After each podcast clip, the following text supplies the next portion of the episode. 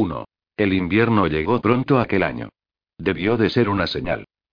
Una bola de nieve surcó el aire nocturno e impactó en la boca de mi aprendiz. Como cuando sucedió estaba murmurando un canto tipo mantra, acabó con la boca llena de nieve, lo cual podía o no resultarle más desconcertante a ella que a la mayoría de la gente, dada la cantidad de piercings metálicos que entraron de repente en contacto directo con el frío. Molly Carpenter tosió para escupir la nieve y un coro de risas ululantes sobrevino procedente de los niños reunidos en torno a ella. Alta, rubia, atlética, vestida con vaqueros y un grueso abrigo de invierno, era un elemento más del paisaje nevado, con las mejillas y la nariz rojas a causa del frío. Concentración, Molly. Grité, con cuidado de no dejar entrever en mi voz la risa que estaba a punto de escapárseme. Tienes que concentrarte. Otra vez. Los niños, sus hermanas y hermanos pequeños, comenzaron de inmediato a reunir munición para lanzársela. La nieve del jardín trasero de la casa de los Carpenter había sido removida a conciencia durante la jornada nocturna de guerra invernal. Incluso habían erigido dos fortalezas protegidas por sendas murallas bajas de nieve apilada, a diez metros una de la otra. Molly estaba de pie entre ambas, temblando, y me dedicó una mirada impaciente. Esto no puede ser un entrenamiento de verdad, dijo con la voz temblorosa a causa del frío. Lo estás haciendo para tu propio disfrute enfermizo, Harry. La atravesé con la mirada y acepté la bola de nieve recién hecha que me ofrecía la pequeña Ope, que al parecer se había autoproclamado mi escudera. Le di las gracias a la chiquilla con un gesto grave. Me dediqué a lanzar la bola varias veces al aire para luego recogerla. Estaba jugando con mi presa. Tonterías dije. Es un entrenamiento estupendo. ¿Creías que ibas a empezar directamente esquivando balas? Molly me miró exasperada. Entonces respiró hondo, bajó de nuevo la cabeza y levantó la mano izquierda con los dedos extendidos. Comenzó de nuevo a murmurar algo y sentí el sutil movimiento que se produjo al formarse una barrera de magia casi sólida a su alrededor, un escudo que se alzó entre ella y la incipiente tormenta de misiles. Preparados. Grité. Apunten. Todos los presentes, yo el primero, disparamos nuestros proyectiles antes de que acabara de decir apunten. Las bolas de nieve cruzaron el aire a toda velocidad, arrojadas tanto por los chicos mayores como Daniel, de 17 años, como por el más joven, el pequeño Harry, que no era lo bastante grande para lanzar con mucha fuerza, algo que no le impidió amasar la bola de nieve más grande que le cupo en las manos. Las bolas de nieve impactaron en el escudo de mi aprendiz y este detuvo las dos primeras, que se convirtieron en polvo helado. El resto, sin embargo, atravesaron las defensas de Molly y mi aprendiz acabó cubierta de varios kilos de nieve. El pequeño Harry corrió hacia ella y le tiró la última con ambas manos. El niño chilló de pura alegría y triunfo cuando la bola de nieve, del tamaño de una hogaza de pan, se extendió por toda la barriga de Molly. Fuego. Ladré. Molly cayó de culo sobre la nieve, escupió un poco más y se echó a reír a carcajadas. Harry y Ope, los más jóvenes, saltaron enseguida sobre ella y a partir de entonces la lección de magia defensiva desembocó en una práctica de larga tradición para los chicos Carpenter, consistente en introducir toda la nieve posible en el cuello del abrigo del prójimo. Les observé con una sonrisa en los labios. Un momento después me di cuenta de la presencia de la madre de los niños, de pie a mi lado. Charity Carpenter le había transmitido a su hija Molly una complexión muy similar y el mismo tono de piel y de cabello. Se parecían mucho. Charity y yo no siempre nos habíamos llevado bien. De hecho, apenas nos llevábamos. Sin embargo, aquella noche sonreía observando las travesuras de los chiquillos. Buenas noches, señor Dresden murmuró. Charity la saludé amigable. ¿Esto pasa mucho? Casi siempre, durante la primera nevada del año dijo. Aunque en general suele darse más cerca de Navidad que de Halloween. Observé el retozar de los chavales. A pesar de que Molly crecía a marchas forzadas, en muchos sentidos, regresaba a la infancia con suma facilidad en aquel entorno, y a mí me hacía bien verlo. Sentí la mirada inusualmente intensa de Charity y se la devolví, alzando una ceja interrogante. Nunca ha tenido una pelea de nieve en familia, dijo en voz baja. ¿Verdad? Meneé la cabeza y devolví mi atención a los chicos. No tenía familia con la que tenerla, dije. A veces los chicos lo intentaban en el colegio, pero los profesores no lo permitían. Y en otras ocasiones los más mayores las organizaban con malas intenciones, no para pasarlo bien. Eso cambia las cosas. Charity asintió y también dedicó su atención a los chicos. ¿Cómo avanza el entrenamiento de mi hija? Bueno, expliqué, sus talentos no se parecen en nada a los míos. Nunca va a ser una gran maga de combate. Charity frunció el ceño. ¿Por qué dice eso? ¿Cree que no es lo bastante fuerte? La fuerza no tiene nada que ver. Sin embargo, en algunos sentidos, sus mejores talentos la convierten en poco apropiada para el combate. No lo entiendo. Verá, se le dan bien las cosas sutiles, delicadas. Posee una habilidad increíble, en constante crecimiento además, para manejar las magias suaves y sensibles. Pero por otro lado, esa sensibilidad conlleva dificultades para lidiar con las exigencias psíquicas de un combate real. Por lo tanto, el trabajo sucio físico se convierte en una tarea harto desafiante para ella. ¿Detener bolas de nieve, por ejemplo? Preguntó Charity. Las bolas de nieve son un buen entrenamiento, dije. Solo se puede dañar el orgullo. Charity asintió con reservas. Pero usted no aprendió con bolas de nieve, ¿verdad? El recuerdo de mi primera lección de magia protectora con Justin Dumorne no me resultaba especialmente sentimental. Pelotas de béisbol. Dios misericordioso, dijo Charity sacudiendo la cabeza. ¿Qué edad tenía? Trece años. Me encogí de hombros. El dolor es un elemento motivador. Aprendí rápido. Sin embargo, no quiere enseñar a mi hija de la misma manera, dijo Charity. No hay prisa, respondí. El escándalo de los chicos cesó, derivando en unos cuantos susurros furtivos. Le guiñé un ojo a Charity. Su mirada cambió de los niños a mí, con un evidente gesto divertido reflejado en su rostro. Molly no tardó ni cinco segundos en gritar. Ahora. Múltiples bolas de nieve volaron en mi dirección. Alcé la mano izquierda, concentrando mi voluntad, mi magia, y dibujé en el aire delante de mí la forma de un ancho disco plano. No hubiera sido un escudo lo bastante bueno para detener una bala o ni siquiera una pelota de béisbol bien lanzada, pero era válido para unas cuantas bolas de nieve. Estas se hicieron polvo contra mi escudo, que reveló su presencia al emitir pequeños haces de luz azul pálida mientras un plano circular de fuerza se concentraba en los dedos extendidos de mi mano izquierda. Los niños rieron y gritaron, decepcionados. Ajá. Grité yo levantando un puño triunfal en el aire. Entonces Charity, todavía de pie a mi lado, me introdujo un buen puñado de nieve por el cuello de la chaqueta. Di un respingo cuando el frío me recorrió la columna vertebral y me puse a dar saltos como un loco y a bailotear tratando de sacarme la nieve de debajo de la ropa. Los chicos vitorearon a su madre y comenzaron a lanzar bolas de nieve a objetivos más o menos al azar.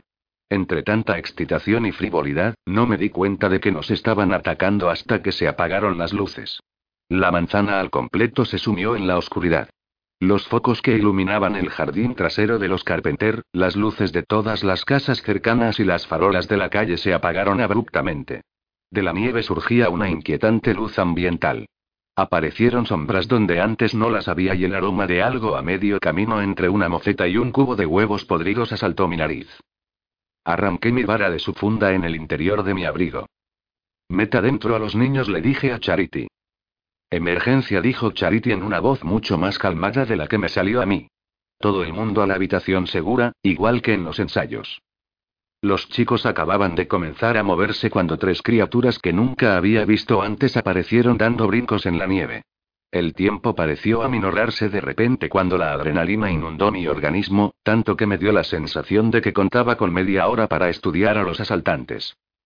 No es que fueran demasiado altos, me dirían tal vez un metro sesenta, pero estaban recubiertos de pelo y músculo. Sus cabezas eran parecidas a la de una cabra común, sin embargo los cuernos se arqueaban hacia adelante como los de un toro en lugar de enroscarse hacia adentro.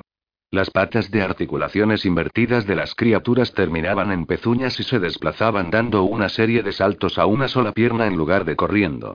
Aquellos saltos superarían el mejor intento de un jugador de los Chicago Bulls, lo que significaba que me estaba enfrentando a algo de una fuerza sobrenatural. Aunque, pensándolo bien, no recordaba la última vez que me había enfrentado a algo que no tuviera una fuerza sobrenatural. Es una de las desventajas del trabajo de mago.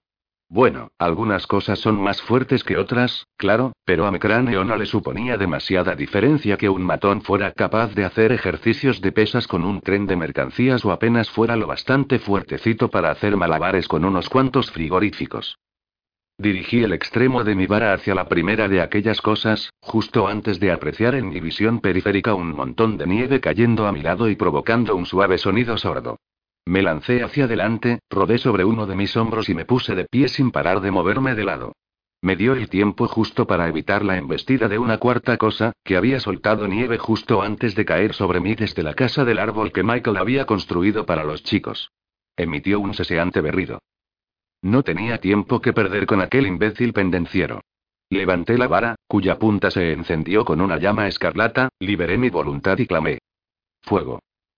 Una lanza de puro fuego, del grosor de mi muñeca, surgió de la vara y abrazó el tren superior de la criatura hasta convertirla en un pedazo de carne ennegrecida. El calor restante derritió la nieve a su alrededor y levantó en el aire una oleada de humeante vapor. A juzgar por la reacción de la cosa cuando el vapor ascendió desde la nieve hasta la zona entre sus patas, este probablemente le causó tanto dolor como el propio fuego. La criatura se derrumbó en el suelo y deseé que no fuera lo bastante lista como para estar haciéndose la muerta. Los chicos Carpenter estaban gritando. Giré en redondo, preparando de nuevo la vara aunque sin un objetivo claro. Una de las criaturas de pelaje blanco corría detrás de Daniel, el mayor de los hermanos de Molly. El chico se había puesto fuerte y corría agarrando con los dedos los abrigos del pequeño Harry y de Ope, los más jóvenes, a los que llevaba de equipaje. Cuando alcanzó la puerta la criatura estaba a apenas tres metros de él, dispuesta a cargar con sus malévolos cuernos. Daniel entró en la casa y cerró la puerta con el pie. La criatura se empotró contra ella. No sabía que Michael había instalado puertas de acero con paneles de madera en su hogar, al igual que yo en el mío. Era probable que la criatura hubiera pulverizado una puerta de madera normal. Sin embargo, lo que sucedió es que su cabeza impactó contra una puerta de acero con los cuernos por delante y causó una agolladura de 30 centímetros. Entonces se tambaleó hacia atrás dejando escapar un burbujeante grito de dolor. Le salió uno de los cuernos y dio unos pasos vacilantes hacia atrás al tiempo que se los tocaba con sus tres dedos acabados en garras. No existían demasiadas cosas que reaccionaran de tal manera al roce del acero. Las otras dos criaturas habían dividido su atención. Una perseguía a Charity, que llevaba en brazos a la pequeña Amanda y corría como alma que lleva al diablo hacia el garaje que Michael había remodelado para convertirlo en su taller. La otra cargaba contra Molly, que escondía tras ella a Alicia y Mateu. No tenía apenas tiempo para ayudar a los dos grupos, e incluso menos para malgastarlo en el difícil dilema moral de la elección. Giré la vara hacia la bestia que perseguía a Charity y le di lo suyo. El impacto le alcanzó en la base de la espalda y desequilibró sus patas acabadas en pezuñas. Salió volando de lado, contra la pared del taller, y entre tanto Charity entró por la puerta con su hija.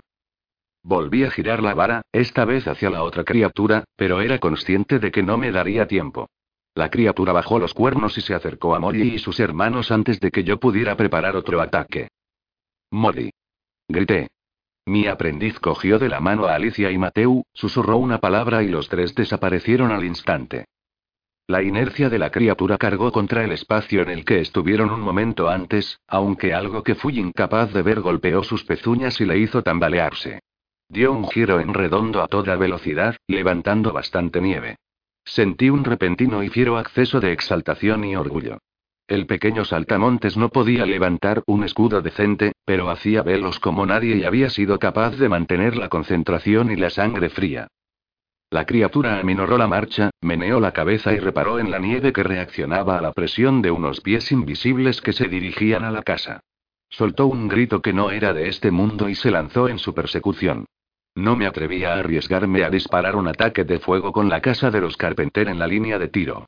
En vez de eso, alcé la mano derecha, concentré voluntad en uno de mis anillos de tres capas y arrojé una oleada de fuerza bruta hacia la criatura. La fuerza invisible le alcanzó en las rodillas con tal potencia que se le levantaron las patas por el aire y se golpeó la cabeza en la nieve. La alteración en la nieve se acercaba a toda prisa a la puerta frontal de la casa. Molly debió darse cuenta de que la deformación de la otra haría difícil abrirla, si es que no imposible, y de nuevo sentí una feroz sensación de orgullo. Se desvaneció rápido cuando la cosa que había estado haciéndose la muerta detrás de mí se lanzó contra la base de mi espalda como una locomotora movida a base de azufre y huevos podridos. Los cuernos me golpearon con dureza y el impacto dolió como mil demonios, pero las magias defensivas de mi largo guardapolvos de cuero negro evitaron que me empalara. El golpe me dejó sin aliento. Mi cabeza dio un violento latigazo hacia atrás y terminé tendido en la nieve. Todo se volvió confuso durante un segundo, hasta que me di cuenta de que la cosa estaba de pie encima de mí tratando de desgarrarme la nuca. Encogí los hombros y rodé, pero solo conseguí que me pateara la nariz con su pezuña hendida. Me sobrevino una cantidad completamente gratuita de dolor, junto a una ración extra de estrellas giratorias. Seguí intentando liberarme, pero mis movimientos eran lentos y los de la criatura muy rápidos. Charity salió del taller con un martillo de mango de acero en la mano izquierda y una pesada pistola de clavos industrial en la derecha. A tres metros de mí, levantó la pistola y comenzó a apretar el gatillo a medida que avanzaba. Los clavos surcaban el aire con un rítmico fut, fut, fut. El ya chamuscado bicho gritó de dolor. Dio un brinco salvaje, retorciéndose de agonía en el aire, y cayó en la nieve como un saco. Reparé en los gruesos clavos sobresaliendo de su espalda y las heridas humeantes de las que brotaba un fuego verde y blanco. Trató de escapar, pero me las apañé para hacerle un barrido de piernas antes de que pudiera ponerse en pie. Charity le propinó un golpe con el martillo, emitiendo un grito agudo al hacerlo, y la cabeza de acero de la herramienta abrió el cráneo de la cosa como una calabaza. De la herida surgió materia gris y más fuego verde y blanco.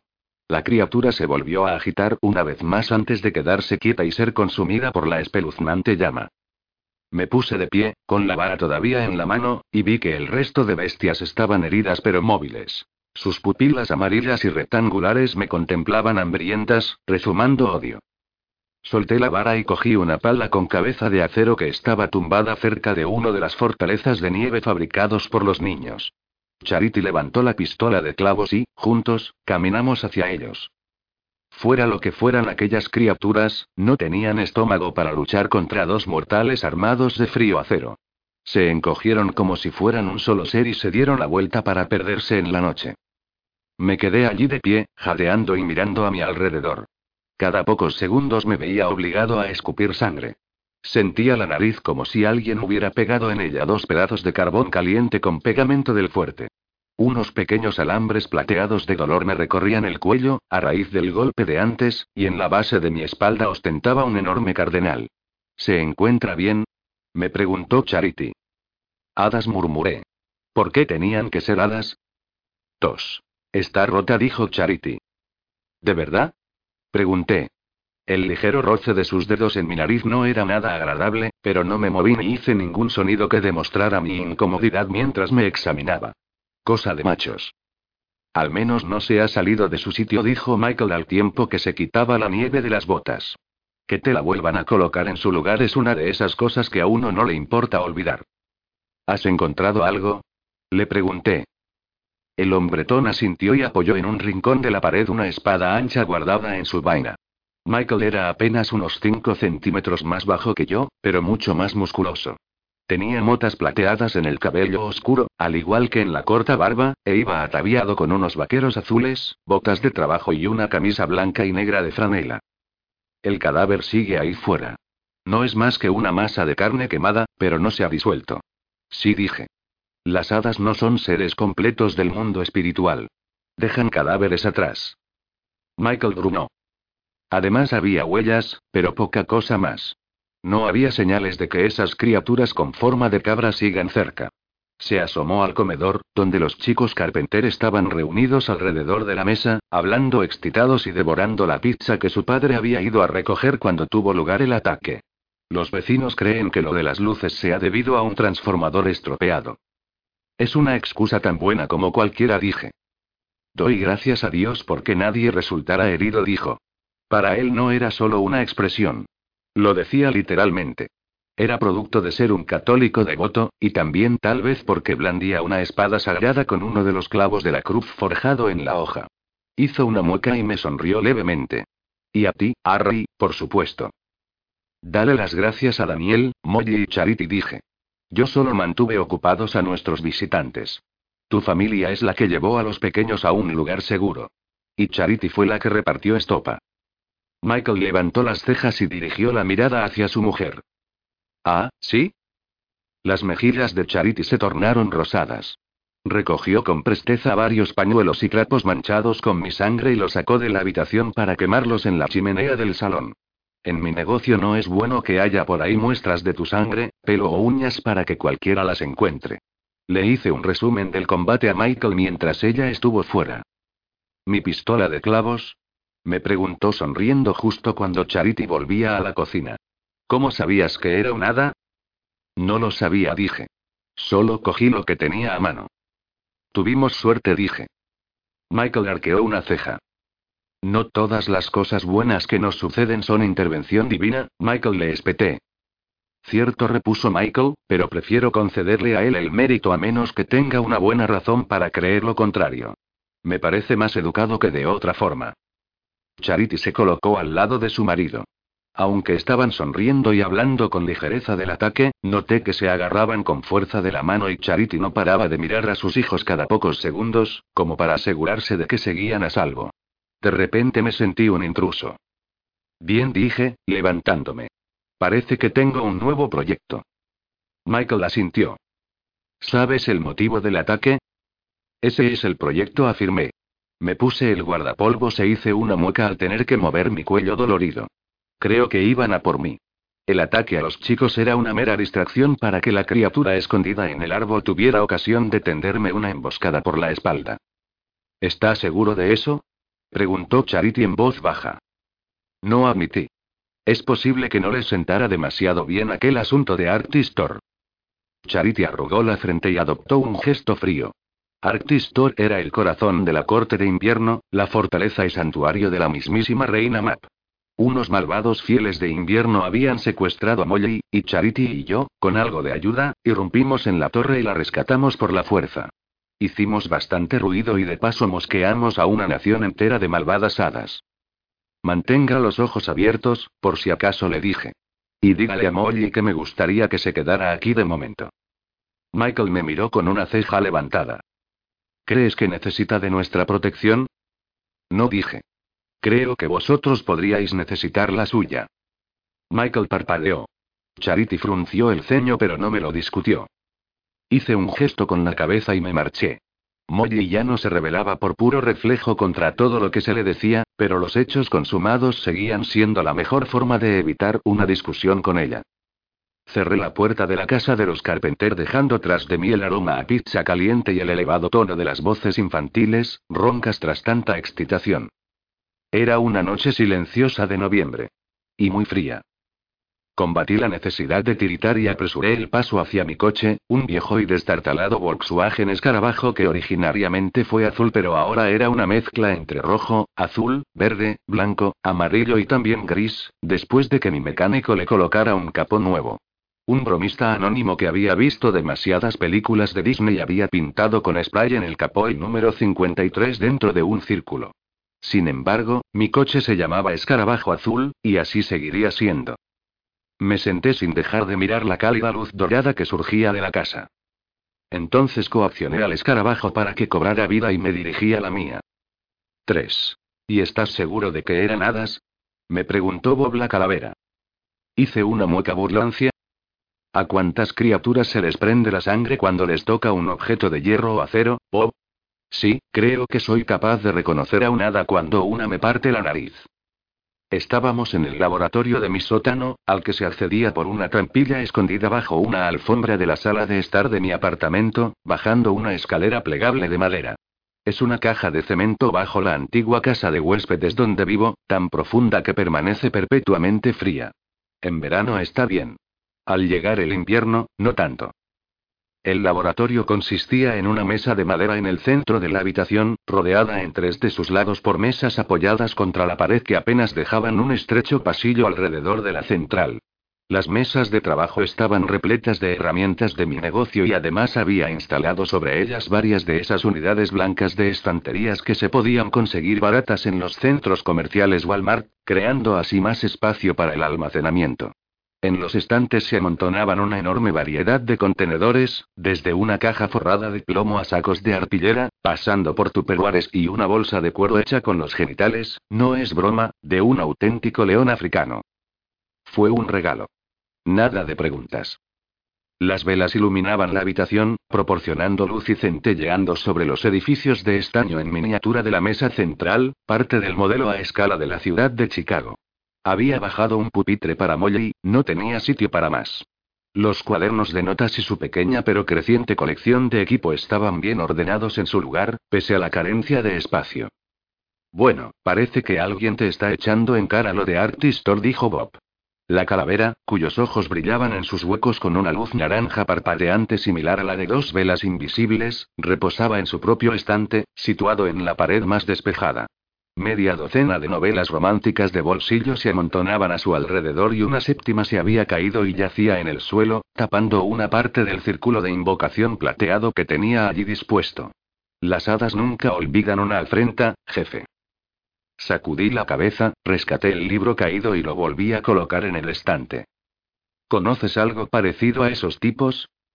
Mi conocimiento de los reinos de las hadas se limita sobre todo al lado de invierno, dijo Bob. No se parecen a nada con lo que me haya encontrado. Entonces, ¿por qué iban a tener nada contra mí por lo de Artistor, Bob? Le pregunté. Demonios, ni siquiera fuimos nosotros los que atacamos la capital de invierno. Solo nos colamos tras las batallas y buscamos pelea con aquellos chicos de los recados de invierno que se habían llevado a Molly. Tal vez algunos de los Side de invierno hayan contratado matones para llevar a cabo su venganza.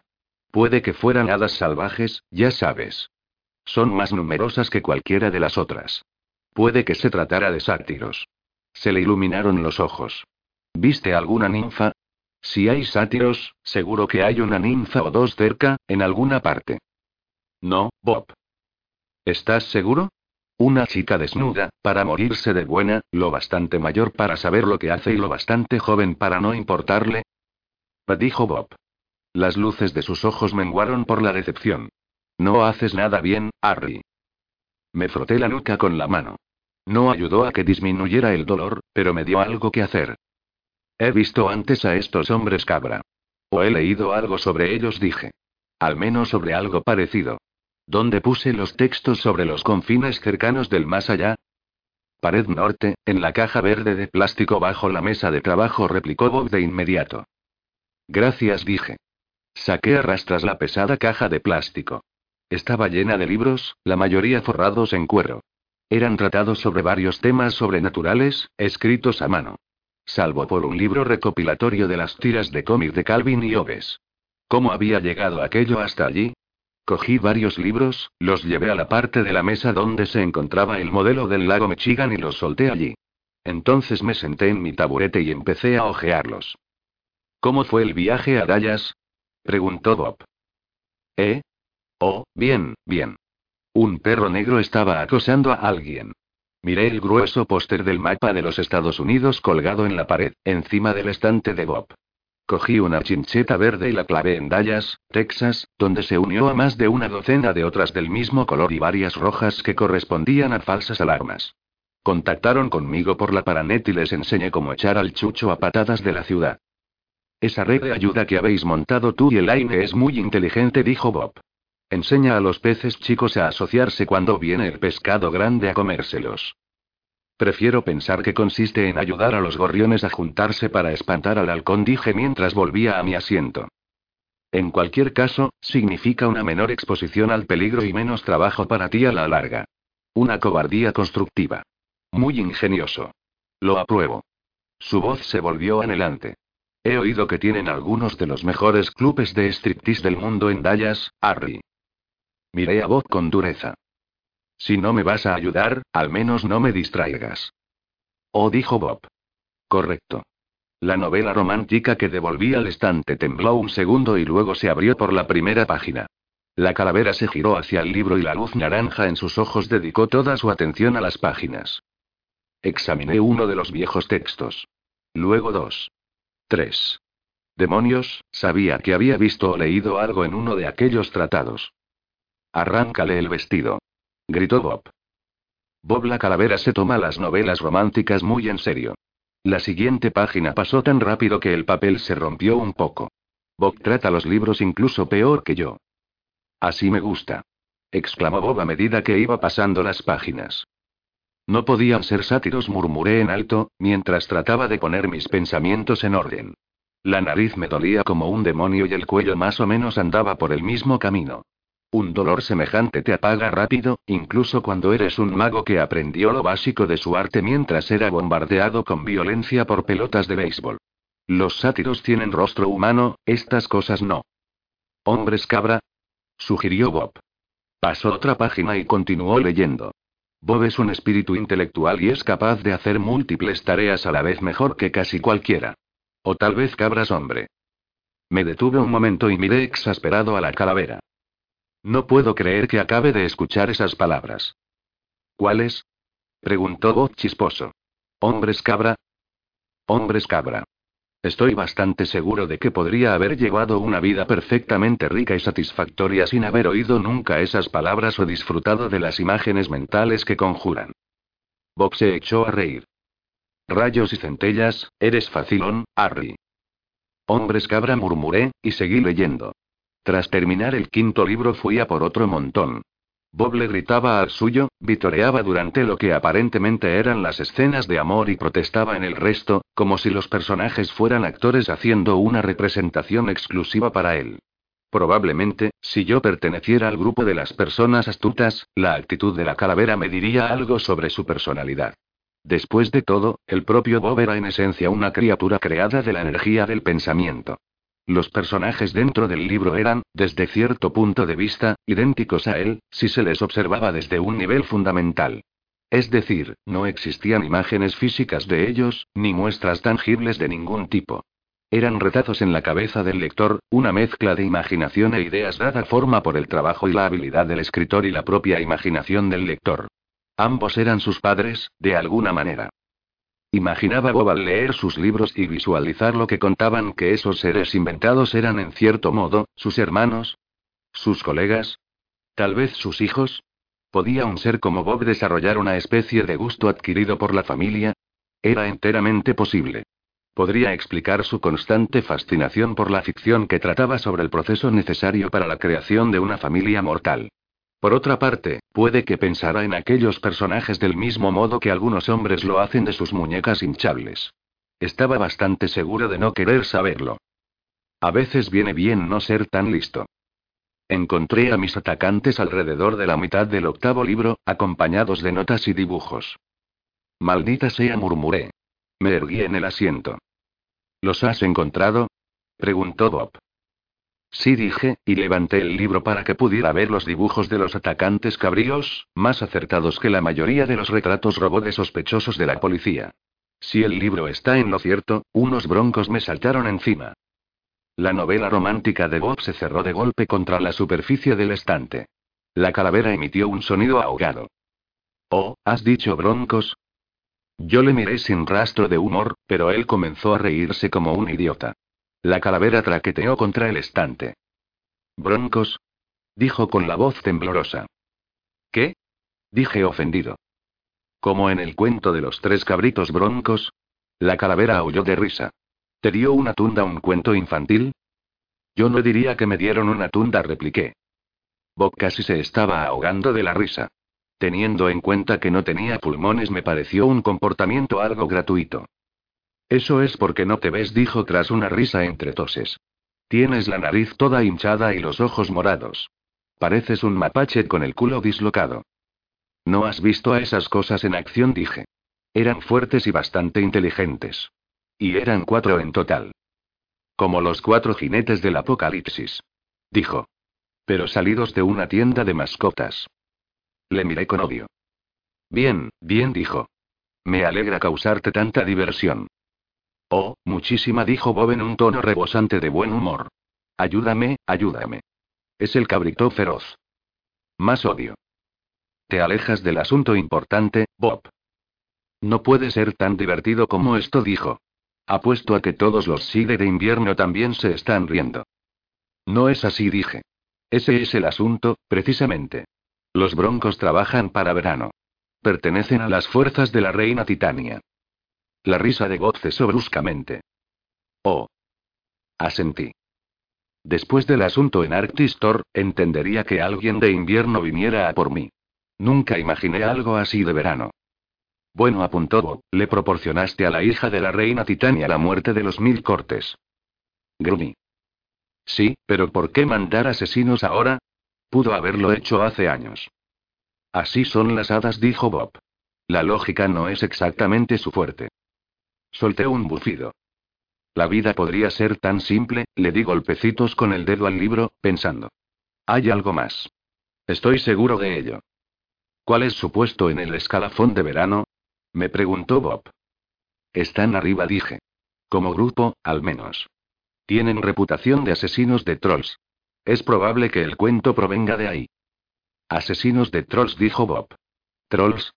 La guardia personal de Ma, cuyos pedazos encontraste esparcidos por todo Arctistor.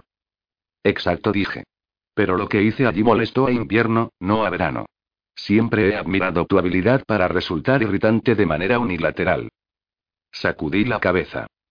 No. Debí hacer algo allí que hirió a verano de alguna manera. Me puse cenudo. O ayudó a invierno. Bob, sabes. El teléfono empezó a sonar. Había extendido un largo cable desde la línea en mi dormitorio hasta el laboratorio, después de que Molly casi se rompiera el cuello por querer subir a toda prisa para responder una llamada. El viejo reloj medio roto sobre un estante me reveló que era ya más de medianoche.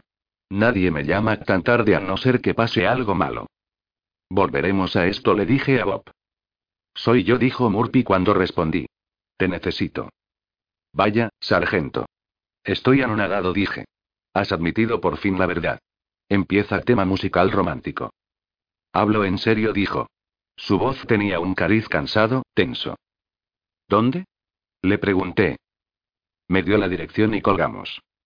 Yo ya apenas trabajaba para el Departamento de Policía de Chicago, y entre eso y mis frecuentes viajes a otras ciudades como parte de mis deberes de centinela, apenas tenía ingresos con mi oficio de investigador.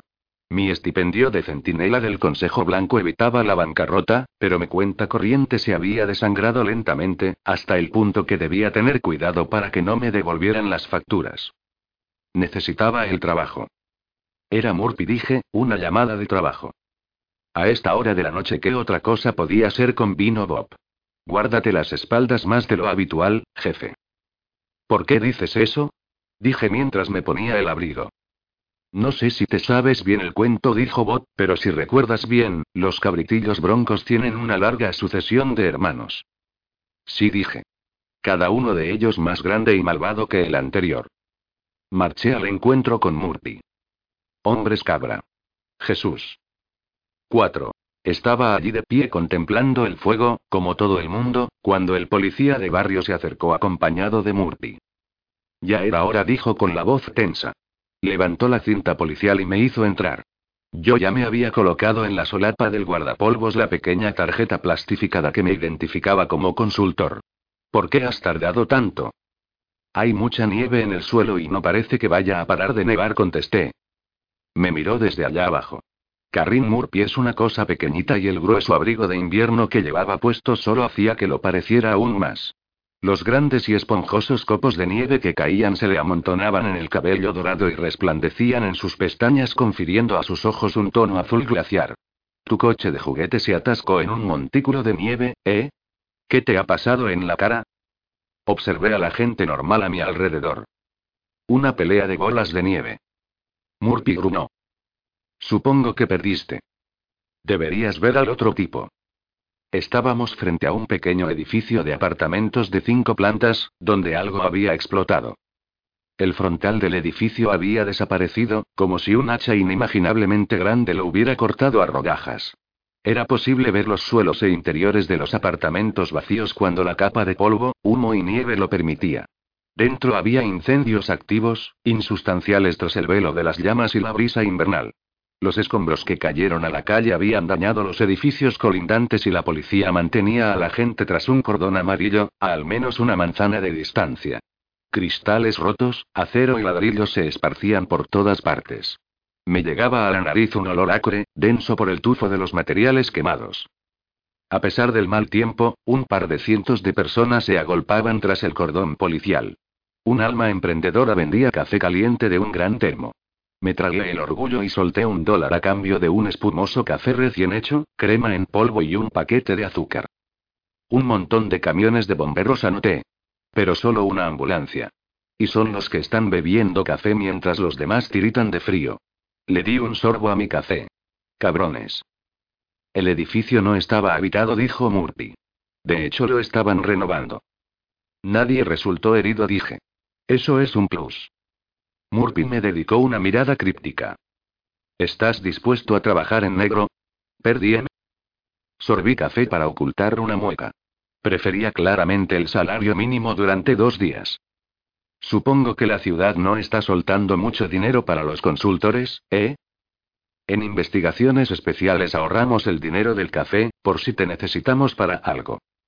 Ya no me molesté en ocultar mi mueca. Aceptar dinero del gobierno de la ciudad era una cosa. Aceptarlo de los policías de investigaciones especiales otra bien distinta. Investigaciones especiales era el filtro de piscina del Departamento de Policía de Chicago. Los asuntos que no se encuadraban en las áreas de interés de los otros departamentos terminaban en investigaciones especiales. Muchas veces se trataba del trabajo sucio que nadie quería hacer, así que se encargaban de asuntos que abarcaban desde aparentes lluvias de sapos a peleas de perros o denuncias de que un supuesto chupacabras estaba molestando a las mascotas del vecindario. Era un trabajo de mierda, por lo que no era de extrañar que investigaciones especiales fuera considerado por las autoridades de la ciudad como un reducto para los incompetentes. Sus empleados no lo eran, pero los cautivos de investigaciones especiales solían compartir un par de rasgos comunes. La inteligencia suficiente para hacer preguntas cuando algo carecía de sentido y una inexcusable falta de habilidad para navegar por las fangosas aguas de la política de oficina. La sargento Murphy estuvo al cargo de investigaciones especiales cuando aún era la teniente Murphy. La castigaron por desaparecer durante 24 horas particularmente críticas de una investigación.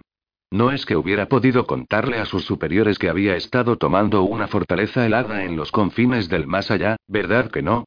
Ahora su viejo compañero, el teniente John Stallings, estaba al cargo de investigaciones especiales y manejaba la oficina con un tenso, raído y a menudo apretadísimo presupuesto. De ahí la falta de empleo lucrativo para el único mago profesional de Chicago. No podía aceptar su dinero. No es que estuvieran nadando en él. Sin embargo, también tenían su orgullo. Tampoco podía arrebatárselo. Perdí. Le dije. Demonios, mi cuenta bancaria es tan exigua como la justificación moral de una empresa tabacalera. Cobraré por horas. Murphy me miró ceñuda durante un momento, luego asintió a regañadientes. El orgullo no siempre le gana a la practicidad. ¿Qué se cuece por aquí? Pregunté. ¿Ha sido provocado? Se encogió de hombros. Una explosión de alguna clase. Tal vez haya sido un accidente. Tal vez no. Solté un bufido nasal. Sí, porque me llamas siempre que tal vez sea un accidente. Vamos. Murphy sacó una mascarilla del bolsillo de la chaqueta y se la puso para protegerse del polvo. Yo hice lo propio con un pañuelo que me amarré para cubrirme la boca y la nariz. Solo necesitaba un sombrero y unas espuelas para completar el cuadro. Al galope, compañero. Murphy me miró, su expresión era difícil de leer bajo la mascarilla, y me condujo al edificio adyacente al que estaba en llamas. El compañero de Murphy nos estaba esperando. Rawlins era un hombre corpulento de cincuenta y tantos años, cómodo con su sobrepeso, cuyo aspecto recordaba al de un tren de mercancías. Se había dejado una barba manchada de gris, en claro contraste con la oscuridad de su piel, y llevaba un viejo abrigo gastado sobre el traje barato. Tresden dijo con soltura. Me alegro de verte. Le estreché la mano. ¿Cómo va el pie? Me duele cuando están a punto de pedirme que me marche, dijo con sobriedad. Oh. Es mejor si puedes negarlo todo, dijo Murphy, cruzándose de brazos en lo que un observador astuto hubiera interpretado como parte de una obstinada discusión. Tienes una familia a la que alimentar. Rowling suspiró. Sí, sí. Estaré en la calle. Me hizo un gesto con la cabeza y se marchó. Se había recuperado bastante bien del tiro en el pie, no cojeaba. Mejor para él. Y para mí también. Yo le metí en aquel lío. ¿Negarlo? Le pregunté a Murphy. No hay nada específico, dijo Murphy, pero la gente por encima de investigaciones especiales ha dejado muy claro que eres persona non grata. Aquello me dolió un poco, tanto que la voz se me quebró un poco más de lo que pretendía. Es obvio. Que no pare de ayudar al Departamento de Policía de Chicago en asuntos que no pueden manejar es inexcusable. Lo sé, dijo Murphy. Tengo suerte de que no me hayan encerrado por ser asquerosamente competente y haber contribuido al orden social. Agitó una mano en el aire con un gesto cansado y desdeñoso. Siempre hay alguna circunstancia. Así funcionan las organizaciones. Excepto que cuando a alguien en el club de campo le pica algo y decide echar a alguien, nadie acaba muriendo, dije, y añadí. Casi nunca. Murphy me miró con resignación. ¿Qué quieres que haga al respecto, Harry? Usé todos los recursos que tenía para mantener mi jodido trabajo. No hay posibilidad alguna de que vuelva a tener un puesto de mando, y menos de encontrarme en una posición desde la que pueda optar a un cambio real en el departamento. Apreté la mandíbula y sentí algo subiéndome por la garganta. No había llegado a decirlo, pero Murphy perdió el mando y la brillante carrera que le esperaba solo para cubrirme las espaldas. Murp. No dijo en un tono calmado y estable, más de lo que debería. De verdad me gustaría saberlo, Tresden. Te he pagado de mi propio bolsillo cuando la ciudad no podía hacer el gasto. El resto del equipo de investigaciones especiales mete todo el dinero que puede en el cerdito para poder darte un sueldo cuando te necesitamos de verdad.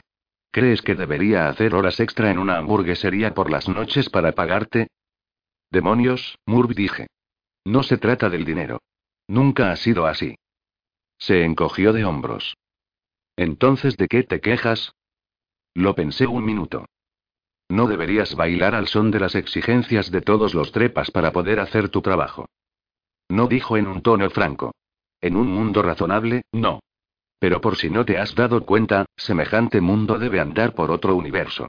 Y me parece que tú mismo has tenido que engañar a tus jefes una o dos veces. Dije. Y Touche. Sonrió ligeramente. Es una mierda, pero es lo que hay. ¿Has acabado de lloriquear? Al diablo dijo. Vamos a trabajar. Murphy señaló con la cabeza el callejón lleno de escombros entre el edificio dañado y el vecino. Nos internamos en él saltando los ladrillos rotos y las vigas caídas cuando era necesario.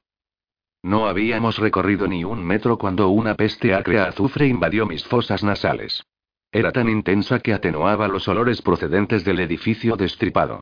Solo hay una cosa que huela así. Mierda, murmuré. Pensé que el olor era familiar, dijo Murphy. Como en la fortaleza. Me miró. Y. Como las otras veces que lo he olido. Fingí no haber reparado en su mirada. Sí. Es fuego infernal, le confirmé. Hay más, dijo Murphy en voz baja. Vamos. Continuamos por el callejón hasta que pasamos el límite de la parte destruida del edificio en ruinas. Solo un paso dividía los escombros de la zona donde el muro de ladrillos del edificio se reafirmaba y permanecía sólido. La delimitación entre la estructura intacta y la desastrada era una tosca línea dentada que se extendía hacia arriba entre polvo, nieve y humo. Salvo por una porción de pared a algo menos de dos metros del suelo. Allí, en lugar de una línea rota de ladrillo machacado y vigas retorcidas, un semicírculo perfecto adornaba la pared. Me acerqué a él, ceñudo. La peste a fuego infernal se incrementó y me di cuenta de que algo había derretido la pared de ladrillo para atravesarla con una energía similar a la de un enorme taladro. Solo una temperatura casi inimaginable podía vaporizar ladrillo, cemento y acero dejando el borde de la zona que tocó tan derretida como un cristal plano, si bien la mitad del círculo, del tamaño de una pelota de baloncesto, había desaparecido a causa del derrumbe del muro. Cualquier fuente natural de calor hubiera causado una eclosión térmica que hubiera devastado el callejón, dejándolo ennegrecido y marchito. Por el contrario, el callejón albergaba la típica suciedad urbana, no había escombros y la nieve se había acumulado allí desde hacía varias horas. Habla, me dijo Murphy con calma. Ningún fuego corriente es tan contenido, dije. ¿Qué quieres decir? Hice un gesto vago con las manos. El fuego generado a través de la magia sigue siendo fuego, Murp. Quiero decir que, claro, puedes invocar un calor y una energía tremendos, pero una vez que aparecen se comportan como el calor normal. Siguen las leyes de la termodinámica. Entonces hablamos de mojo, dijo Murphy. Bueno, técnicamente el mojo es... suspiró. ¿Estamos tratando con magia o no? Como si la peste a fuego infernal no fuera suficiente. Sí. Murphy asintió. Tú invocas fuego todo el tiempo, dijo. Lo he visto hacer tantas veces que no me parecía fuego de verdad. Oh, claro, dije al tiempo que colocaba las manos sobre la superficie de los ladrillos que atravesó la llama. Aún estaban calientes. Pero si quieres controlarlo después de invocarlo, se necesita energía adicional para concentrar el fuego en el trayecto deseado. Controlar la energía supone normalmente tanto o más esfuerzo que crear el propio fuego. ¿Podrías hacer tú algo así? Me preguntó señalando el edificio con un gesto. Tiempo atrás, Murble hubiera dado una inflexión muy diferente a la pregunta y yo me hubiera puesto nervioso pensando en si echaba mano de su pistola o sus esposas. Pero aquello ya era cosa del pasado. Por supuesto, en aquel tiempo lo probable que no le hubiera dado una respuesta tan directa como ahora. Ni poseído por el demonio dije con calma, y no del todo metafóricamente.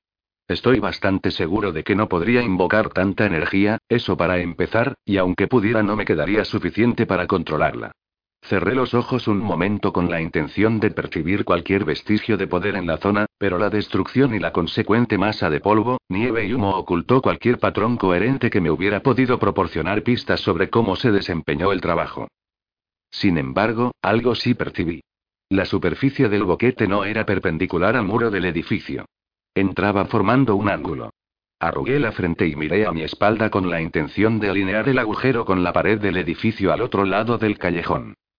Murphy me conocía lo suficiente para darse cuenta de que yo había reparado en algo y yo a ella para percibir el repentino interés que se reflejaba en las arrugas de su entrecejo mientras se esforzaba en mantener la calma y dejarme trabajar. Me incorporé, me dirigí al otro extremo del callejón. Una ligera capa de nieve y polvo había cubierto la pared. Cuidado con los ojos, murmuré, cerrando los míos casi por completo. Entonces alcé la mano derecha, invoqué mi voluntad y murmuré. Ventas reductas. El viento que invoqué no era la habitual ráfaga que solía usar, sino algo mucho más atenuado. Surgió a un ritmo continuo de mi mano extendida. Todo el trabajo que hacía con Molly en los últimos tiempos me había permitido repasar muchas de mis invocaciones básicas, la magia rápida y sucia que los magos usan en situaciones desesperadas y violentas. Había intentado enseñarle el hechizo a Molly, pero ella no poseía la misma fuerza primitiva que yo y hubiera acabado prácticamente inconsciente tras invocar una ráfaga de aire tan grande. Modifiqué la lección para que se sintiera cómoda usando solo un poco de magia de aire y desarrollamos casi por accidente una pasable imitación de un secador eléctrico. Usé el hechizo secador para apartar con suavidad el polvo y la nieve de la pared. Tardé un minuto y medio y cuando terminé capté otro hedor bajo la peste a azufre. Mierda doble. Murphy apareció con su linterna y alumbró la pared. El sello había sido pintado en la pared con algo denso y marrón que olía a sangre. Al principio pensé que era un pentáculo, pero enseguida noté las diferencias.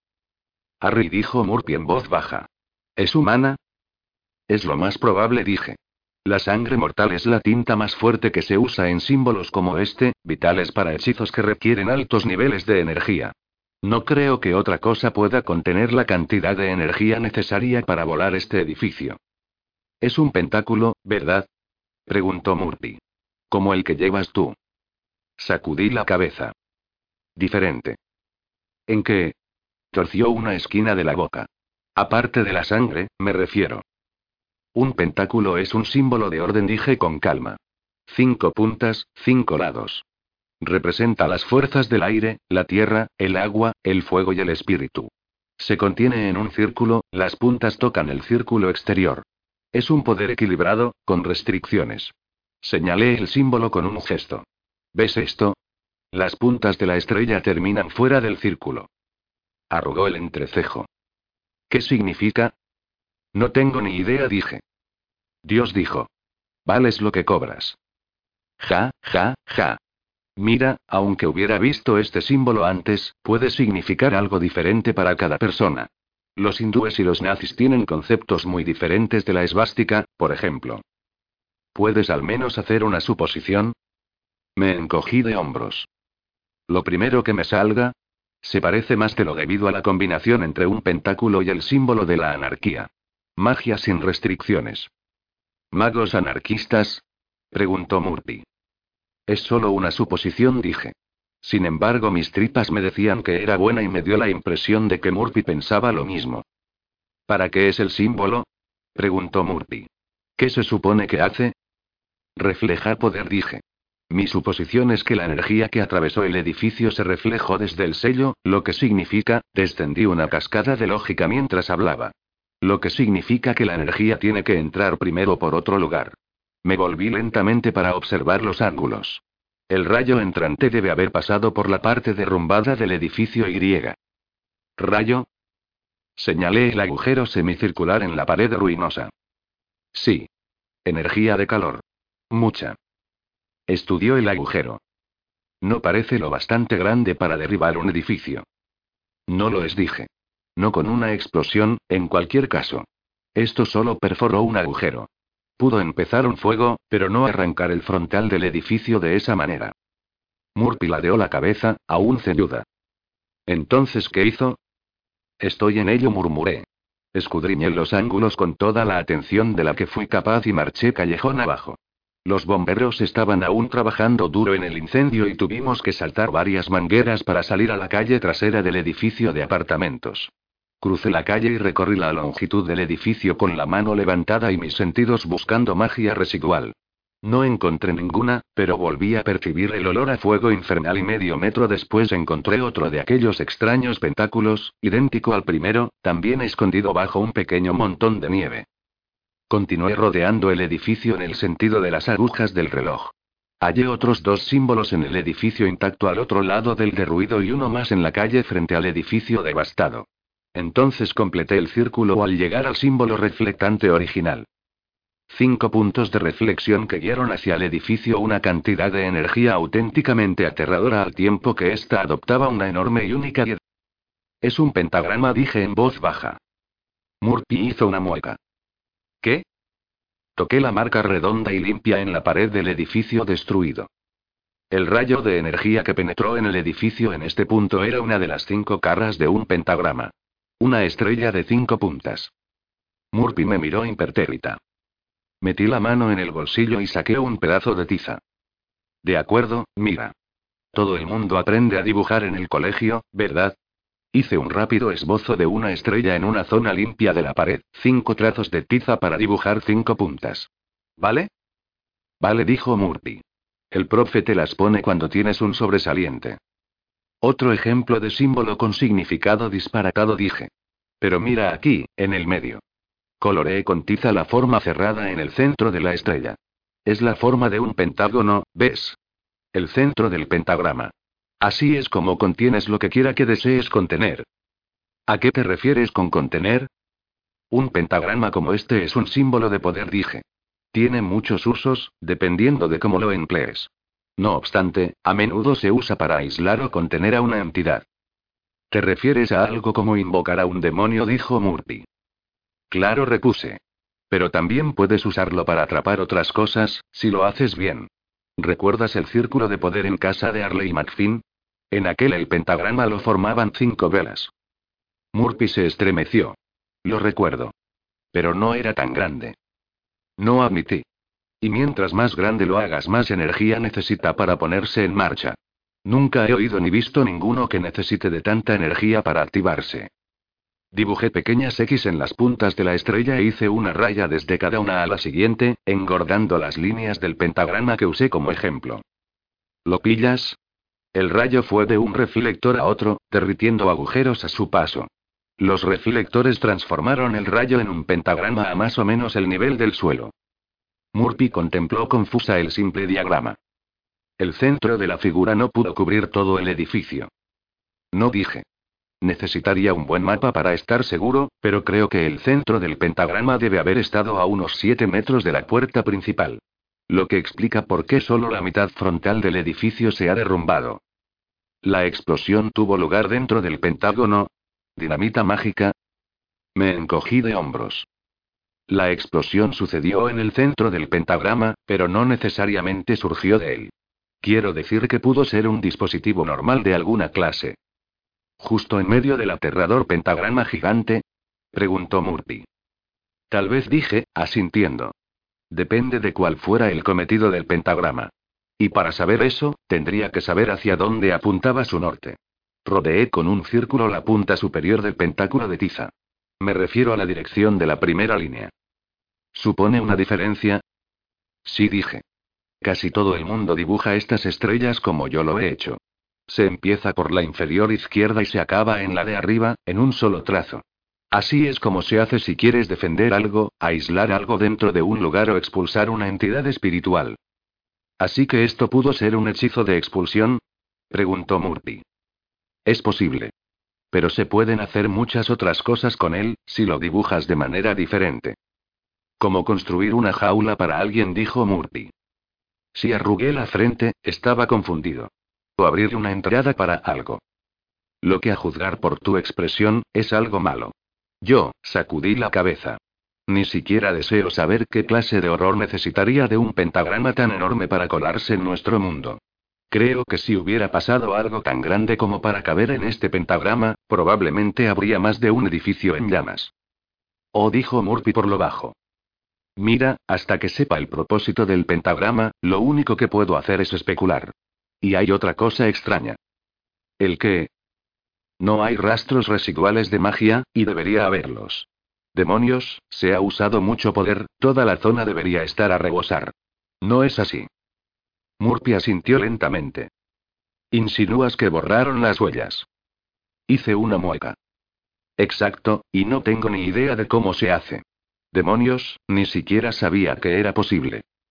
Le di un sorbo al café durante el silencio siguiente y fingí que el escalofrío que me recorrió la espalda era producto del frío. Le pasé el vaso a Murphy, que dio un sorbo del otro extremo y me lo devolvió. Entonces nos quedan preguntas sin responder, concluyó. ¿Qué hace un matón de las grandes ligas colocando un enorme pentagrama bajo un edificio de apartamentos vacío? ¿Cuál fue su objetivo al crearlo? ¿Y por qué volar el edificio desde dentro? Se me ocurrió una pregunta todavía mejor. ¿Por qué este edificio? Me volví hacia Murphy. ¿Quién es el dueño? Empresas Lago Michigan respondió Murphy, una sucursal de Mitigation Unlimited, cuyo presidente es. Mierda triple Scoopy. El caballero Johnny Marcone. 5. Intenté recoger una muestra de sangre de los símbolos reflectores para usarla en un hechizo de seguimiento con la intención de encontrar a su propietario, pero resultó ser un chasco. O la sangre estaba demasiado reseca para ser útil o la persona que la no estaba muerta. Me daba la horrible sensación de que el hechizo no fallaba por culpa de los efectos del aire invernal. Típico. Nada era simple cuando Marcone estaba involucrado. El caballero Johnny Marcone, varón de los ladrones de las calles de Chicago e indiscutible señor del submundo criminal. Aunque estuvo siempre bajo sitio legal, sus bastiones de papeleo defendidos por legiones de abogados nunca fueron conquistados y su base de poder creció a un ritmo lento y uniforme. Podrían haber puesto un mayor empeño en derrocarle, pero lo más descorazonador del asunto era que el estilo de mando de Marcone suponía una mejor alternativa que las otras posibles. Recuperó la palabra civil de la expresión ofensa civil, recortando de manera drástica y por igual la violencia contra los civiles y las fuerzas del orden. Aquello no convertía su labor en algo menos feo, si acaso la hacía más limpia, pero por lo que respectaba a las autoridades de la ciudad, las cosas podían ir mucho peor. Por supuesto, las autoridades no sabían que en realidad estaban yendo a peor. Marcone había empezado a expandir su base de poder también al mundo sobrenatural tras firmar los acuerdos Unseelie como señor independiente. Aquello le convertía, a ojos de las autoridades del mundo sobrenatural, en una especie de pequeño estado neutral, un poder reconocible, y no me cabía duda de que había comenzado a usar aquel nuevo poder para hacer lo que siempre hacía. Crear más. Todo aquello fue hecho posible gracias a Harry Dresden. Lo más mortificante de toda la situación era que Marcone suponía la opción menos malvada de las disponibles en aquel momento. Levanté la vista del círculo que acababa de dibujar con tiza bajo una cornisa en el callejón y sacudí la cabeza. Lo siento. No capto nada. Tal vez la sangre esté demasiado seca o el donante esté muerto. Murphy asintió. Estaré pendiente de las morgues entonces. Rompí el círculo frotándolo con la mano y me incorporé. ¿Puedo preguntarte algo? dijo Murphy. Claro. ¿Por qué nunca usas pentagramas? Lo único que te he visto dibujar han sido círculos. Me encogí de hombros. Cuestión de mala publicidad. Si vas por ahí dibujando estrellas de cinco puntas en este país, la gente empieza a gritar cosas sobre Satán. Incluidos los satánicos. Ya tengo bastantes problemas. Si necesito un pentagrama, me limito a imaginármelo. ¿Puedes hacer eso? Casi toda la magia reside en tu cabeza. Usarla consiste en construir una imagen en tu mente y mantenerla en ella. En teoría se puede hacer sin tizas, símbolos ni nada de eso. Entonces, ¿por qué no lo haces así? Porque es un esfuerzo innecesario para conseguir idénticos resultados. Escudriñé el cielo, del que seguía cayendo nieve. Eres una poli y necesito un donut. Soltó un bufido nasal y abandonamos el callejón. Demasiado estereotipado, 3D. Los polis dan muchas vueltas en sus coches y no siempre controlan las horas, Murp. Muchas veces no pueden abandonar la escena de un crimen para ir a por comida, así que necesitan guardar alimentos que aguanten horas y horas en un coche sin perder el sabor ni estropearse. Los donuts son buenos para eso. Igual que las barritas de cereales. Rawlings también es masoquista. Murphy me golpeó disimuladamente con el hombro en un brazo y me desequilibró un poco. Sonreí. Salimos a la calle casi vacía. Los bomberos estaban acabando el trabajo cuando llegamos y todos los camiones salvo uno se habían marchado ya. Una vez extinguidas las llamas, el espectáculo había terminado y ya no quedaban mirones. Solo unos pocos policías estaban a la vista, la mayoría dentro de sus coches. ¿Qué te ha pasado entonces en la cara? preguntó Murphy. Se lo conté. Ocultó una sonrisa. Los tres cabritillos broncos. Eh, son tipos duros, ¿vale? Matan trolls. Una vez te vi matar a uno, no debe ser muy difícil. No pude evitar sonreír. Conté con una pequeña ayuda. Murphy sonrió igualmente. Otra broma de bajito si te quedas sin rótula. Murphy la reprendí, la violencia gratuita no está a tu altura. Lo cual es mucho decir. Tú sigue, listillo. Seré más alta que tú cuando estés tirado en el suelo inconsciente. Tienes razón. Eso ha sido un golpe bajo. Trataré de permanecer por encima de esto. Me mostró un puño apretado. Pum, 3 Te voy a mandar directo a la luna. Llegamos al coche de Murphy. Rawlings estaba en el asiento del acompañante fingiendo que roncaba. No era de los que se quedaban dormidos. Entonces Verano ha ido a por ti, dijo Murphy. ¿Crees que el ataque al edificio de Marcone está relacionado? Perdí la fe en las coincidencias. Entra, dijo. Te llevaré a casa. Sacudí la cabeza. Tal vez pueda hacer algo por aquí, pero necesito estar solo. Y un donut. Murphy enarcó una de sus delicadas cejas oscuras y doradas. Ajá. Vale. No pienses guarradas y dame el maldito donut. Murphy sacudió la cabeza y entró en el coche. Me lanzó una bolsa de Dunkin' Donuts que reposaba en el salpicadero, delante de Rawlings. Eh. Protestó Rawlings sin abrir los ojos.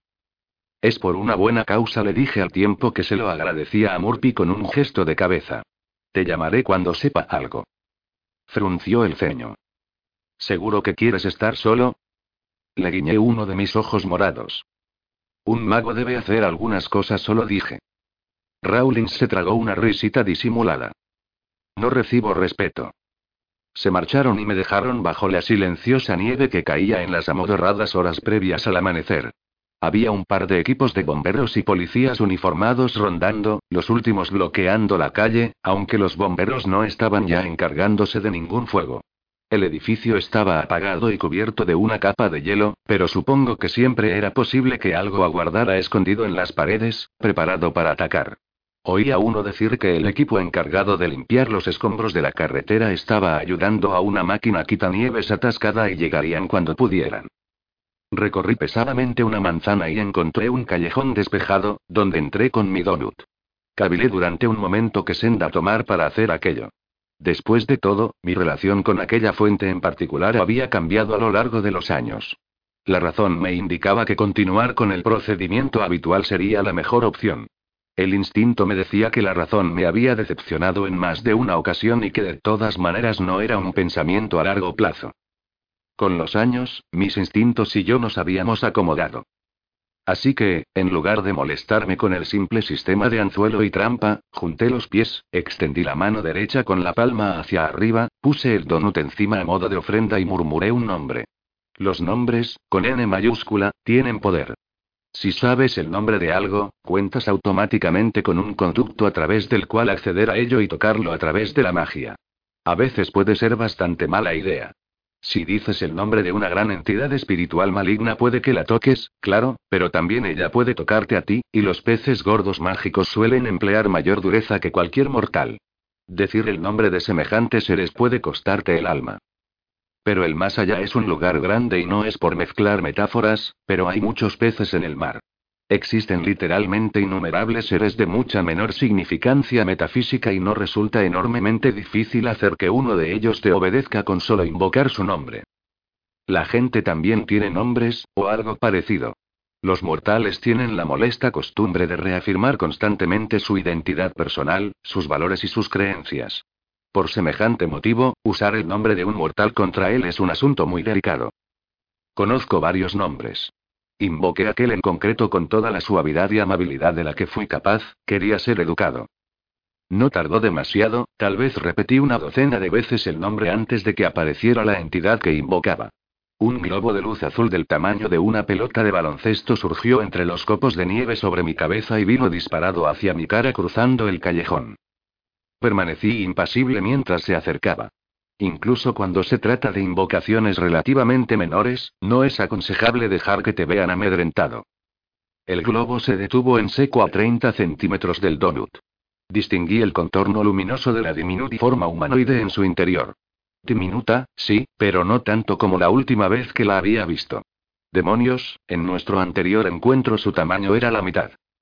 Tut tut dije al tiempo que saludaba a hada con un gesto de cabeza. Tut se cuadró, alerta. Mi señor. El hada era un joven delgado y atlético vestido con una armadura hecha de basura reciclada. Se había fabricado el casco con la tapa de una botella de tres litros de Coca-Cola y varios mechones de su fino cabello lila le asomaban por el borde. Llevaba una coraza hecha de lo que parecía una botella cuidadosamente remodelada de Pepto-Bismol y un cúter enfundado en un plástico naranja anudado a una banda de goma sobre el hombro.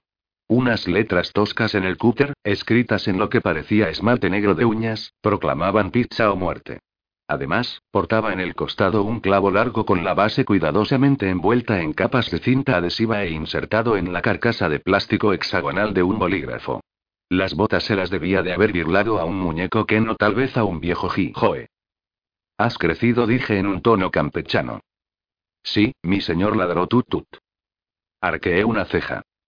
¿Ese es el cúter que te di? Sí, mi señor. Chilló. Es mi cúter. Son muchos, pero este es el mío. Me di cuenta de que estaba imitando al sargento de instrucción de la chaqueta metálica, si bien las palabras de Tut no eran muy precisas que digamos. Frené la sonrisa que luchaba por asomarse a mi rostro. Parecía que se lo estaba tomando en serio y no quería destrozar sus diminutos sentimientos. ¿Qué demonios? Le seguiría el juego. Descansa, soldado. Mi señor. Dijo. Saludó golpeándose la frente con el dorso de la mano y acto seguido revoloteó alrededor del donut mirándolo con intensidad. Es un donut, afirmó en una voz mucho más parecida a la suya habitual. Es mi donut, Harry. Podría serlo, dijo. Te lo ofrezco como pago. Tut se encogió de hombros, fingiendo desinterés, pero las alas de libélula del hada zumbaron por la excitación. ¿Por qué? Información dije. Señalé con la mano el edificio de ruido. Hace unas horas ha tenido lugar un importante trabajo con sellos en y alrededor de este edificio. Necesito conocer cualquier detalle que la gente pequeña sepa sobre lo que ha ocurrido. Un poco de peloteo nunca hace daño. Y cuando necesito información de la gente pequeña, sé que tú eres el mejor, Tut. La coraza de Pepto se le infló de puro orgullo. Mucha de mi gente está en deuda contigo por haberlos liberado de los cazadores pálidos, Harry. Algunos de ellos se han unido a la guardia del Señor de las Pizzas. El Señor de las Pizzas era el título que algunos miembros de la gente pequeña me habían adjudicado, más que nada porque les suministraba un soborno semanal de pizza. La mayoría de la gente no lo sabe, ni siquiera en mis círculos, pero la gente pequeña está por todas partes y ven más de lo que nadie supone. Mi política de buena voluntad a base de mozzarella me había asegurado el cariño de muchos de los lugareños. Cuando le exigía un aliado eventual que liberara de varias decenas de ellos que habían sido capturados, escalé más si cabe en su estimación colectiva. Aún así, la guardia del señor de las pizzas era algo nuevo para mí. ¿Tengo una guardia? Pregunté. Tut sacó pecho. Por supuesto. ¿Quién crees que impide a la temible bestia Mister matar a las hadas cuando van a limpiar tu apartamento? Nosotros. ¿Quién mantiene a raya a los ratones, las ratas y las feas y grandes arañas que podrían trepar a tu cama y morderte los dedos de los pies? Nosotros. No temas, señor de las pizzas. Ni la más malvada de las ratas ni el más listo de los insectos perturbara tu hogar mientras nos quede aliento. No me había dado cuenta de que además de un servicio de limpieza tenía también otro de exterminadores. Algo muy útil, por otra parte, si me paraba a pensarlo. Había cosas en mi laboratorio a las que no les vendría nada bien la acción de los roedores. Sublime le dije. ¿Quieres el donut o no? Tut Tut ni siquiera respondió. Salió disparado por el callejón como un farolillo de papel a la huida, tan rápido que dejó en el aire una estela espiral de nieve. En términos generales, las hadas hacen las cosas a toda prisa. Cuando quieren, claro. Aún así, apenas me dio tiempo a tararear un poco de When You Wish Upon Star antes de que Tut Tut regresara. Los bordes de la esfera de luz a su alrededor habían cambiado de color, tomando ahora un vívido tono rojo escarlata. Corre. Seseó Tut Tut sin dejar de cruzar el callejón. Corre, mi señor. Parpadeé. De todas las cosas que esperaba oír al regreso de la pequeña hada, aquella no estaba en la lista. Corre. Chillaba dando vueltas alrededor de mi cabeza, presa del pánico. Tut Tut se arrojó contra mí y me empujó con todas sus fuerzas haciendo presión en mi frente con un hombro. Era más fuerte de lo que parecía, tuve que dar un paso atrás para no perder el equilibrio. Por experiencia, sabía que la pequeña hada era tan ignorante como inocente respecto al concepto de peligro. Cuando había comida mortal cerca, el peligro siempre le había resbalado bastante. En mitad del silencio de la noche nevada, oí un sonido procedente del otro extremo del callejón. Pasos, quedos y lentos. Una voz temblorosa y asustada dentro de mi cabeza me instó a escuchar a Tut. Sentí que el corazón se me aceleraba cuando me volví para echar a correr en la dirección que me indicaba. Salí del callejón y doblé a la izquierda, mi velocidad se veía mermada por la profundidad de la nieve. Había una comisaría de policía de dos o tres manzanas de allí. Habría luces y gente en los alrededores y es probable que sirviera de elemento disuasorio para lo que fuera que iba en mi persecución. Tut volaba a mi lado, sobre mi hombro, y se había sacado un pequeño silbato deportivo. Comenzó a pitar a un ritmo acusado y vi aparecer media docena de esferas de luz de varios colores entre la nieve nocturna, todas más pequeñas que la de Tut. Las esferas se fueron alineando paralelas a nuestro curso. Corrí una manzana, luego otra, sin parar. Era consciente de que me seguían. La sensación era perturbadora, una especie de cosquilleo que me subía por el cuello, y estuve seguro de que había atraído la atención de algo verdaderamente terrible. El nivel de mis miedos aumentó de manera exponencial tras darme cuenta de aquello. Corrí con todas mis ganas. Giré a la derecha y vi el edificio de la comisaría de policía, su exterior iluminado por la promesa de la seguridad, las bombillas irradiando sus halos entre la nieve que caía. Entonces el viento hizo acto de presencia y el mundo entero se congeló y se tornó blanco. No veía nada, ni siquiera mis propios pies en su trabajoso discurrir por la nieve, ni la mano con la que trataba de cubrirme la cara. Resbalé y caí, aunque enseguida me puse de pie presa del pánico, seguro de que si mi perseguidor me atrapaba en el suelo, ya no volvería a levantarme. Me golpeé el hombro contra una farola y me tambaleé unos pasos hacia atrás. No sabía en qué dirección iba en mitad de aquella tempestad. ¿Me habría caído en medio de la carretera sin darme cuenta? No era probable que hubiera coches en movimiento con la que estaba cayendo, pero con que avanzara uno solo, aunque fuera lentamente, jamás lo vería a tiempo de apartarme de su camino. Tampoco oiría el claxon. La nieve caía con tal intensidad que me costaba respirar. Tomé una dirección que parecía ser la correcta para llegar a la comisaría de policía y apreté el paso. A unos pocos metros, al extender la mano, me topé con un edificio. Lo usé como guía, apoyándome contra la sólida pared. Aquello funcionó bien durante unos seis o siete metros, hasta que el muro desapareció y caí de lado en un callejón. El aullante viento amainó y la repentina quietud a mi alrededor fue una sorpresa para mis sentidos. Me incorporé para ponerme a gatas y miré a mi espalda. La cortina de nieve todavía se arremolinaba en la calle, espesa, blanca e impenetrable, como una pared surgida de la nada. La nieve apenas se elevaba unos centímetros en el callejón y, salvo por el distante quejido del viento, reinaba el silencio. En aquel instante me di cuenta de que no era un silencio vacío. No estaba solo. La brillante nieve del suelo del callejón se fusionaba a la perfección con el blanco resplandeciente del vestido, teñido aquí y allá de vetas de azul o verde glacial. Alcé los ojos. Lucía aquel atuendo con una elegancia sobrehumana, el tejido se ondulaba deleitándose en la perfección femenina. Su cuerpo era el equilibrio perfecto entre curvas y planicies, belleza y fuerza. El vestido era de corte bajo y dejaba los hombros y los brazos al descubierto. La blancura de su piel hacía que la nieve en comparación pareciese pálida. Unos colores brillantes parpadeaban en sus muñecas, garganta y dedos, cambiando constantemente, siguiendo un ciclo fluctuante entre el azul profundo y las diversas iridiscencias verdes y violetas. Sus uñas brillaban con aquellos mismos tonos increíblemente tornadizos. Sobre su cabeza había un círculo de hielo, elegante y complejo, como si hubiera sido formado por un solo copo de nieve cristalina. El largo cabello descendía hasta debajo de sus caderas, largo, sedoso y tan blanco que se fundía con el vestido y la nieve. Sus labios, sus magníficos y sensuales labios, eran del color de las frambuesas congeladas. Ante mí tenía la representación de la belleza que ha inspirado a los artistas durante siglos, la belleza inmortal que rara vez se imagina y mucho menos se ve en el mundo real. Una belleza como la suya debería haberme hecho perder el sentido de pura alegría, hacerme llorar, dar gracias al Todopoderoso por permitirme contemplarla, dejarme sin aliento y desbocarme el corazón. No fue así. Me aterrorizó. Me aterrorizó porque también le vi los ojos rasgados, felinos, de pupilas verticales como las de un gato.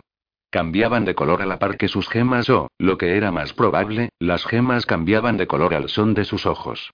Y aunque eran preciosos hasta límites más allá de los conocidos por la mortalidad, también eran fríos, inhumanos, llenos de inteligencia y deseo, pero carentes de compasión o pena. Conocía aquellos ojos. La conocía a ella. Si el miedo no hubiera despojado a mis miembros de toda su fuerza, habría echado a correr. Una segunda figura apareció tras ella desde la oscuridad y merodeó a su alrededor como un sirviente. Se asemejaba a un gato, si es que un gato doméstico podía ser tan grande. No distinguí el color de su pelaje, pero el verde dorado de sus ojos reflejaba una fría luz azul esplendorosa y espeluznante. Deberías inclinarte, mortal maulló la figura felina. Su voz era horripilante, sometida a extrañas cadencias al tratar de producir sonidos humanos desde una garganta inhumana. Inclínate ante Ma, la reina del aire y la oscuridad. Inclínate ante la reina de las hadas Unseirie, la reina de la corte de invierno de los Side.